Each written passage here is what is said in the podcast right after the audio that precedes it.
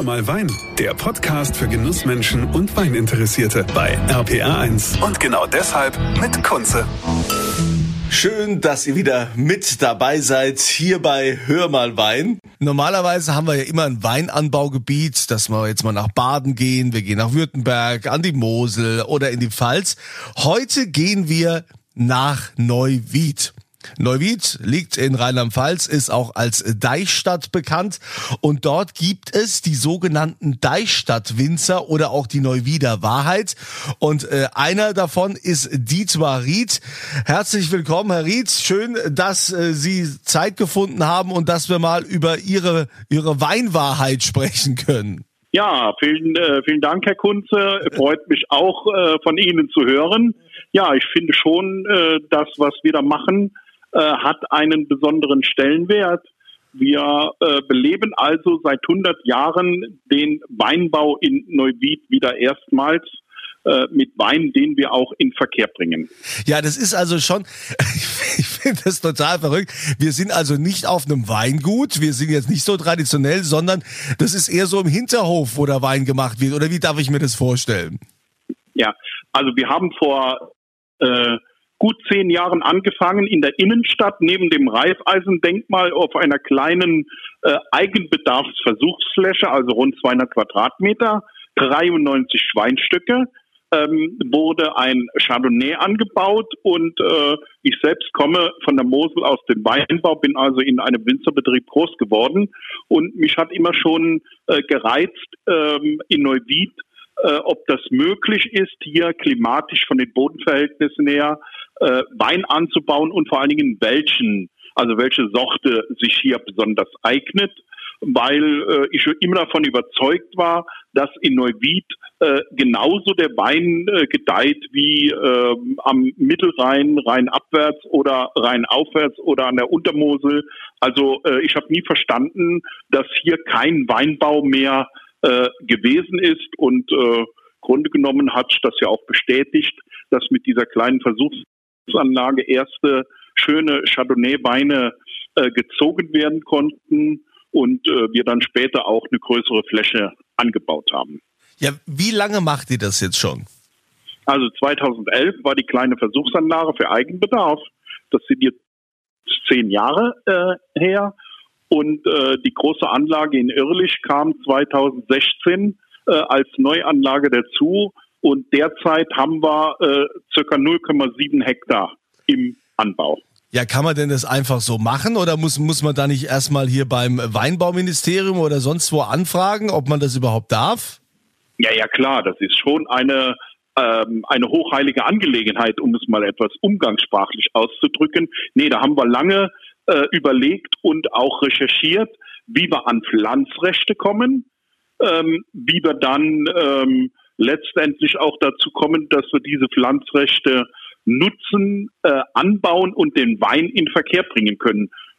Jeder weiß, dass äh, das Weinrecht eines der ältesten Lebensmittelrechte in Europa ist. Und insofern äh, haben Sie recht, war das kein einfaches Unterfangen, hier zu äh, genehmigten äh, Flächen zu kommen, die wir auch bestocken konnten. okay, also das habt ihr dann gemacht und dann habt ihr welche Weine angebaut? Sie haben jetzt schon gesagt, hier Chardonnay und was noch? Ja, und Chardonnay und ein Weißburgunder. Also wir hatten ja die Wahl, äh, in der Regel sind wir hier äh, im Rheinland, also im Mittelrhein und auch an der Mosel, äh, überwiegend auch Rieslingweine im Anbau in den Steillagen. Aber wir sind in einer äh, Flachlage, also altersgerechte Flachlage. Ne? Und ähm, dort ist der, der Boden, äh, wir haben dann eine Bodenanalyse machen lassen und uns wurde dann geraten, dass wir auf diese Burgunder-Sorten ähm, gehen sollten. Das war dann der Weißburgunder und der Chardonnay. Und es hat sich auch herausgestellt, dass das die richtige Wahl für uns gewesen ist. Und sind Sie mit dem Ergebnis zufrieden? Wie, wie schmeckt ja, der so? Kann, kann man sagen? Bisher äh, ist der ist der top. Ne? Wir haben jetzt äh, bei der großen Fläche haben wir jetzt den dritten Jahrgang geerntet. Ähm, ja, in der Summe haben wir da etwa äh, dieses Jahr etwa dreieinhalbtausend Liter geerntet und äh, davon werden wir ähm, den größten äh, Weißburgunder ausbauen lassen bei unserem äh, befreundeten Winzer in Gröf an der Mosel. Und dann werden wir noch etwa äh, 1000 Flaschen Winzersekt von der letzten Ernte machen. Das wollen wir mal ausprobieren. Das ist ein Experiment. Aber äh, ich bin ganz zuversichtlich, dass dies ähm, äh, dieses Jahr war ja durch äh, viel Regen und äh, Feuchtigkeit äh, doch ein Jahr, äh, was nicht so trocken war wie die letzten drei Jahre. Das heißt, wir haben hier etwas weniger Mostgewicht, dafür etwas mehr Säure. Und das ist für eine Versektung äh, nicht schlecht. Also wir denken, dass wir äh, den 21er, dass wir wieder einen schönen trockenen Weißburgunder und auch Chardonnay hinbekommen und auch einen äh, Winzersekt ähm, von diesen äh, von dieser Ernte. Wir sind dann mal gespannt, was draus wird. Jetzt haben Sie schon gesagt, dass diese Weine werden dann an der Mosel ausgebaut, weil ihr ja, ja so keinen eigenen Weinkeller habt.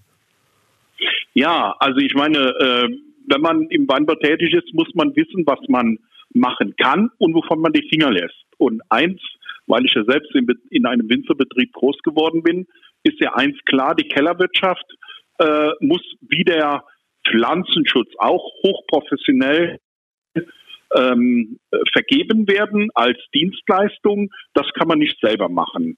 Ähm, und unser ähm, Betrieb in Gröf an der Mosel, äh, Weingut Junglen, keine Schleichwerbung, aber kann man ruhig nennen, ähm, ist ein Jungwinzerbetrieb, der auch vielfach prämiert ist mit seinen Weinen. Und äh, dem fahren wir dann äh, im Herbst die Trauben äh, hin. Er keltert die und verarbeitet die in seinem Keller, so dass wir im Jahr drauf, also um Ostern herum, dann den fertig etikettierten und äh, abgefüllten und paketierten Wein abholen können. Ja, und dann muss da aber da nicht Mosel draufstehen, wenn der an der Mosel quasi Nein. im Keller. Nee? Nein, also mit der Landwirtschaftskammer und mit dem Weinbauverband äh, äh, genau ausgetüftelt, was wir aufs Etikett schreiben dürfen. Es ist also Deutschwein, das ist die formal korrekte Bezeichnung. Und Erzeuger sind dann entweder die Deichstadtwinzern oder die Neuwieder Wahrheit. Das ist laut Weingesetz äh, vorgeschrieben, äh, was man da draufschreiben darf. Und ähm, alles andere steht ja im Kellerbuch, da wird ja Buch geführt, wie bei jedem anderen Betrieb auch. Wir sind ja ein, ein eingetragener Betrieb mit einer eigenen Betriebsnummer etc. Also wir müssen da sehr detailliert Buch führen, ähm, was da an ähm, Trauben geerntet wird, was an Most äh, letztendlich geerntet wird und was daraus an Wein produziert wird. Das wird alles penibel ähm, aufgeführt und wird der Landwirtschaftskammer natürlich auch ähm, in einem Kellerbuch zur Verfügung gestellt. Und der Unterschied jetzt zwischen der Neuwieder Wahrheit und äh, den Deichstadt-Winzern besteht worin? Also einmal haben die, hat die Neuwieder Wahrheit die äh, Burgunder-Sorte, das war damals die Entscheidung, die wollten die Weißburgunder oder wir wollten die Weißburgunder-Rebe und die Deichstadt-Winzer haben den Chardonnay im Anbau. Das sind die zwei Unterschiede und dann sind halt unterschiedliche Gesellschafter. Und äh, der Wein, wie wird er jetzt vermarktet? Äh, Gibt es denn schon in der Gastronomie rund um Neuwied? Wie, äh ja, also wir haben äh, einzelne Gastronomiebetriebe hier in und um Neuwied, weil ich meine, es ist keine Riesenmenge. Wenn wir später mal im Vollertrag sind, da haben wir etwa 10.000 Flaschen im Jahr. Ne? Also das ist schon ansehnlich, aber wir machen natürlich nicht den großen Weingütern hier an Mittelrhein oder A oder Untermosel Konkurrenz, sondern es bleibt ein regional begrenztes Produkt und äh, wird auch so mehr oder weniger durch Mund-zu-Mund-Propaganda vermarktet. Bisher klappt das. Äh, es kann natürlich sein, wenn die Menge größer wird, also wenn wir in den Vollertrag kommen, das wären dann etwa doppelt so viel, wie wir dieses Jahr geerntet haben, dann müssen wir uns schon auch äh, etwas über die Region hinaus äh, in der Vermarktung bemühen.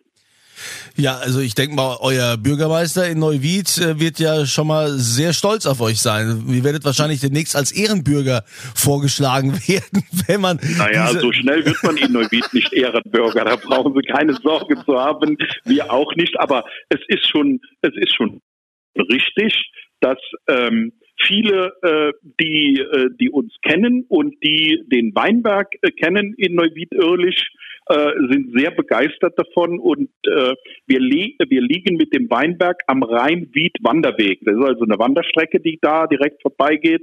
Wir haben da auch Sitzgelegenheiten und so geschaffen, dass die Leute sich da ausruhen können.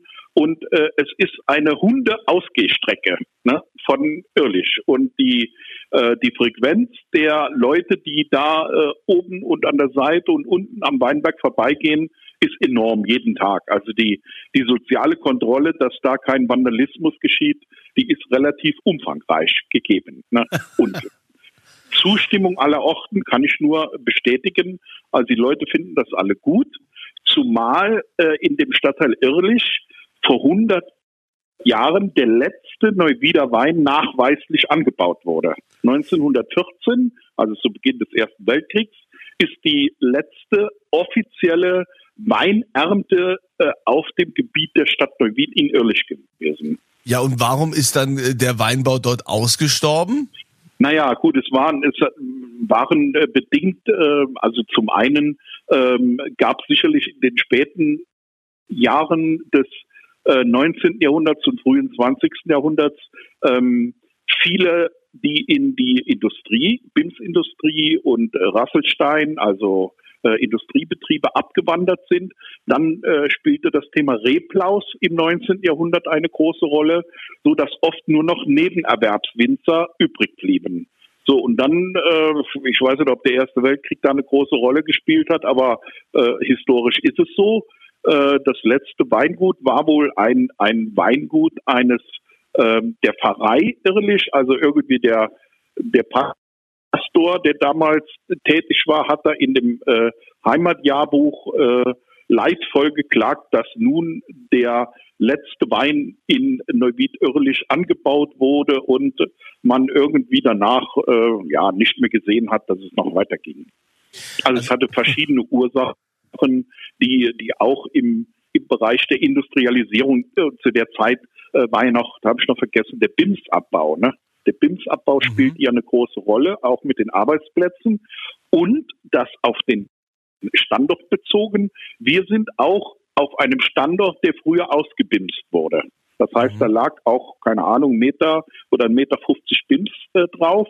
Der ist jetzt weg und wir sind wieder in dem Zustand, bevor der Lava-Seevulkan ähm, ausgebrochen ist und sind auf dem äh, ja auf dem Gelände historisch betrachtet vor dem Lacher Seevulkan mit unserem Weinanbau. Also ich habe äh, letztes Jahr noch festgestellt, das ist noch eine Besonderheit von der Fläche, als wir dort etwas tiefer gegraben haben, weil wir diese diese Stele da installiert haben, in etwa 1,50 Meter Tiefe, haben wir Rheinsand.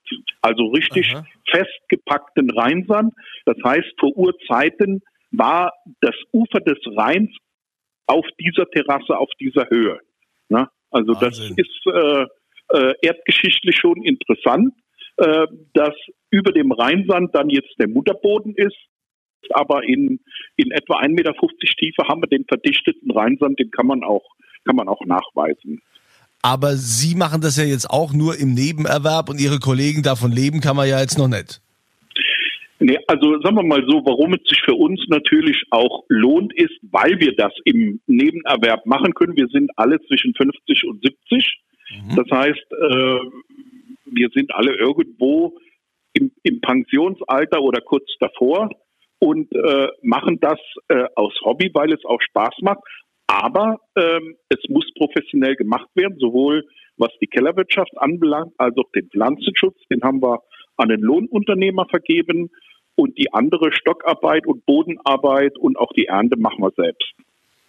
Oh ja, das ist ja besser als Fitnessstudio. Ja, es ist auf jeden Fall. Ich meine, ich habe ja noch ein, ein, äh, ein, Energieberatungsbüro, bin da auch äh, derzeit mit den Sanierungsfahrplänen für die A beschäftigt. Also äh, insofern äh, ist die Weinbergsarbeit in der Tat ein guter Ausgleich für eine äh, Bürobeschäftigung oder für eine kopflastige Arbeit, die man im Büro zu machen hat, natürlich. Also Dietmar Ried, ein Mann, der neben vielen eine Gemeinschaft quasi den Neuwieder Wein wiederbelebt hat mit der Neuwieder Wahrheit und den Deichstadt-Winzern. Haben Sie denn schon Pläne so für die Zukunft, äh, wie es noch weitergehen soll bei euch? Ja, also ich sag mal, Vertrieb, da müssen wir noch was ausbauen, jetzt auf Records, ne? Ähm, und mir schwebt schon vor, dass wir hier äh, in Neuwied äh, eventuell ähm, ja so eine Art äh, äh, Straußwirtschaft mit dem äh, mit dem Thema beleben, also auch eine Verkaufsstelle und äh, Straußwirtschaft, wie ich die auch äh, aus meiner Heimat von der Mosel her kenne, also die dann nur äh, ein paar wenige Tage in der Woche geöffnet ist, mit Kultur oder Musik und sowas, ein Verkaufsladen dabei mit regionalen Produkten, also da, schwebt, da schwebt mir schon was vor, aber da muss ich noch ein bisschen Geld verdienen, um diese Dinge auch finanzieren zu können. Objekt, ein bauliches Objekt habe hab ich schon im Auge, aber da muss ich schon ein paar Euro verdienen, bevor ich mich da dran wage, das zu kaufen und als äh, ja als Straußwirtschaft mit Lager und Verkaufsstelle auszubauen. Das äh, klingt auf jeden Fall vielversprechend. Dann wünsche ich Ihnen ganz viel Erfolg, Herr Ried, mit den Deichstadt-Winzern und der Neuwieder Wahrheit. Also da wird wieder Wein gemacht in Neuwied und äh, ich wünsche, wie gesagt, viel Erfolg. Euch viel Spaß beim Podcast hören. Ein schönes Wochenende und bis zum nächsten Mal. Bis dahin immer volle Gläser. Das war Hör mal Wein, der Podcast für Genussmenschen und Weininteressierte mit Kunze auf rpa1.de und überall, wo es Podcasts gibt.